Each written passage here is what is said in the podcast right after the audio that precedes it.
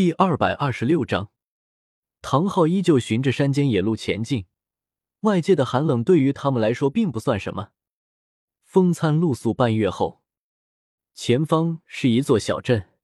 这还是唐三接受唐昊特训之后第一次看到城镇，心中不禁泛起一丝别样情感。这座小镇看上去不大，但刚一踏入，唐三却感觉到周围的气氛有些怪怪的。他也说不出为什么，但总是觉得周围地人身上都有一种特殊的寒意。唐昊带着唐三来到小镇中一间酒馆，走了进去。酒馆内的空气十分浑浊，唐三注意到，在这里所有的装饰竟然都是黑色的。外面虽然是白天，可一走进这里，却就有一种阴冷黑暗的感觉。此时。酒馆内大约坐了三成左右，虽然这里空气浑浊，但却很少有人说话，所以显得十分安静。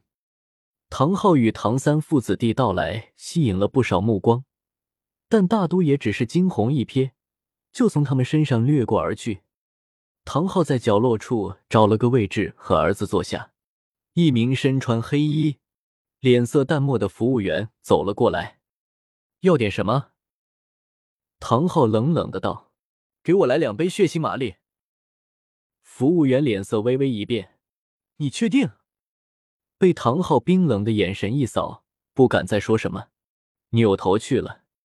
一会儿的功夫，两杯浑浊的液体被端了上来，液体呈现为暗红色，散发着一股浓浓的腥味儿，就像鲜血一般刺鼻。唐三皱了皱眉。唐昊却端起一杯一饮而尽，抬起头看向儿子，喝了它。唐三迟疑了一下，缓缓端起酒杯：“爸，这是什么？”唐昊瞪了他一眼，重复道：“喝了它。”唐三深吸口气，猛地闭上双眼，一口就将杯中的液体灌入腹内。液体有些咸，并且带着几分酸涩。浓烈的血腥味儿瞬间弥漫在唐三弟味觉与嗅觉之中。唐昊看着他，淡然道：“这是一杯人血。”皇都之中，只见雪夜大帝召见了萧晨。萧晨来到了雪夜大帝的面前，并无跪拜，反而雪夜大帝看到萧晨来了，立即就出来迎接了。雪夜大帝可是惜才之人。他知道武魂殿很快就会有所动作了，萧晨这一次和武魂殿是彻底结仇了，他一定要将萧晨拉到自己这边。要是让萧晨加入了武魂殿，那么武魂殿就有两个比比东这样的强者，到时候他们天斗帝国如何与武魂殿抗衡？要是萧晨加入了他们天斗帝国，萧晨也有了和武魂殿抗衡的资本。萧晨，你终于回来了！快快快，请。雪夜大帝立即就谄媚了起来。斗罗大陆，实力为尊。萧晨这样的强者，无论是在什么地方，都是非常受人尊重的。即便是帝王，也是如此。萧晨跟着雪夜大帝走了进来。这时候，雪夜大帝看着萧晨道：“萧晨。”不知道接下来你有什么打算啊？萧晨笑了笑道：“我不过是逍遥散人一个，现在又得罪了武魂殿，只怕天下没有我的容身之处了。或许我该找一个山野村庄，去过一些平静日子吧。”此言一出，雪野大帝立即道：“小陈，这可不行！你现在得罪了武魂殿，只怕你想过平静日子。”他们都会让你过不成。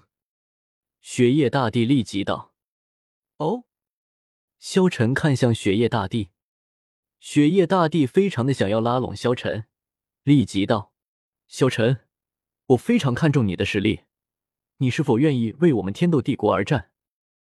只要你愿意，我便可以立即封你为王，并给你封地和人马。即便是大将军的位置，我也可以考虑给你。”雪夜大帝看着萧晨，以萧晨的实力，最适合做大将军。到时候武魂殿进攻，萧晨率领大军，一定可以抵挡武魂殿。雪夜大帝的如意算盘打得非常的好，虽然他封萧晨为王，其实也是为了利用萧晨，利用萧晨来抗衡武魂殿罢了。只要萧晨能够抗衡武魂殿，那么一个小小的王位又何足挂齿呢？这便是他的帝王心术。不过，这些萧晨早就已经料到了。雪夜大帝不知道的是，他在利用自己的同时，自己也在利用他。陛下，你真的愿意接纳我？你就不怕得罪了武魂殿？萧晨立即问道。雪夜大帝感叹了一声：“萧晨，不瞒你，这两年来，我们天斗帝国与武魂殿的形势越来越差。我听说武魂殿已经在积蓄力量了，所以只怕不久，武魂殿便想要吞并我们两大帝国，一统斗罗大陆。所以，我们都是武魂殿的眼中钉、肉中刺，我们的利害关系是一致的。所以，萧晨。”你是否愿意加入我们天斗帝国？我到时候先封你为王，然后让你做天斗帝国的大将军，如何？萧晨看着雪夜大帝，面露难色。我一个新人，还是一个年轻人，这不太好吧？雪夜大帝立即道：“以你的实力，绝对是我们天斗帝国第一人。届时，我看谁敢说什么。”萧晨，我真的希望你能够加入我们。萧晨最终还是点了点头。他以奥斯卡级别的演技，成功的骗过了雪夜大帝，完成了计划的第一步。又过了几天，雪夜大帝正式召开了册封大会。大殿之上，只见一个个大臣立即对雪夜大帝行礼：“吾皇万岁万岁万万岁！”